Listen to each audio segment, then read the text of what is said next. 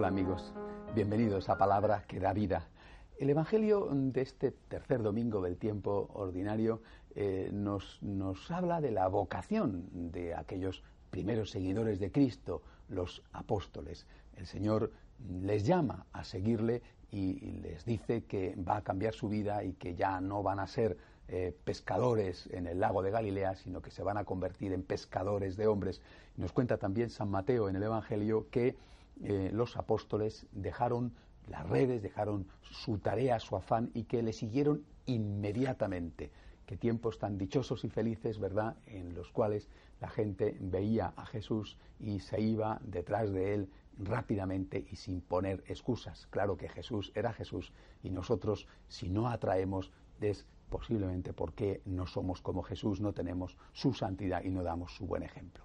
Pero es una eh, eh, llamada a, meditar a propósito de la vocación, la vocación consagrada, masculina o femenina, o la vocación sacerdotal. Estoy seguro de que algunos, o quizá muchos de los que me ven, son jóvenes y, están en esa situación, es decir, pueden plantearse al menos la consagración, el seguimiento radical, completo, más, más fuerte de nuestro Señor Jesucristo. Cristo sigue diciendo ven, deja tus redes, deja tus proyectos que son legítimos, que son buenos, vente conmigo, yo te necesito para que seas pescador de hombres. Y si tú pones excusas, bueno, pues quizá tengas otras cosas y el Señor, es posible, vamos, seguro, no te va a castigar por ello, pero probablemente te vas a perder lo mejor de la vida, que es servir al Señor, estar a su lado como uno de sus más íntimos amigos.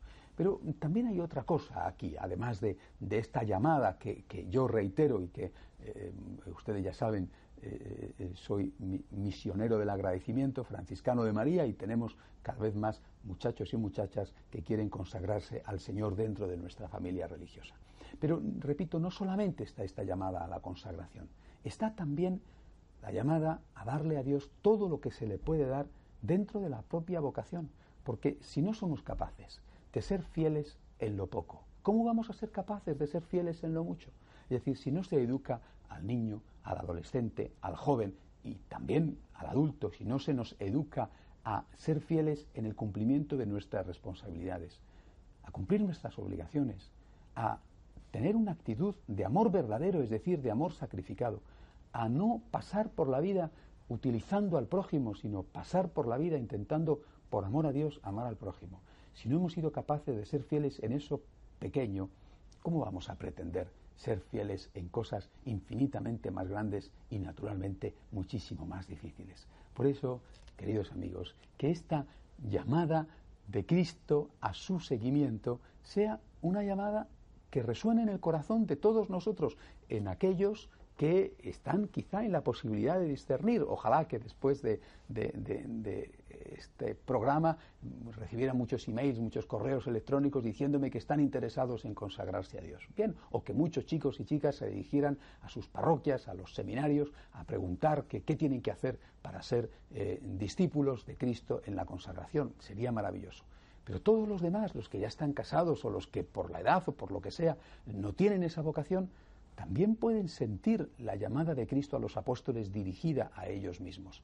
Y pueden sentirla de esta forma. Empieza por ser fiel en lo poco, para así, cuando te llegue el momento, ser también fiel en lo mucho.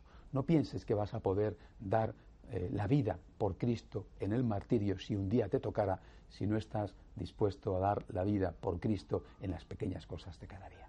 Hasta la semana que viene, si Dios quiere.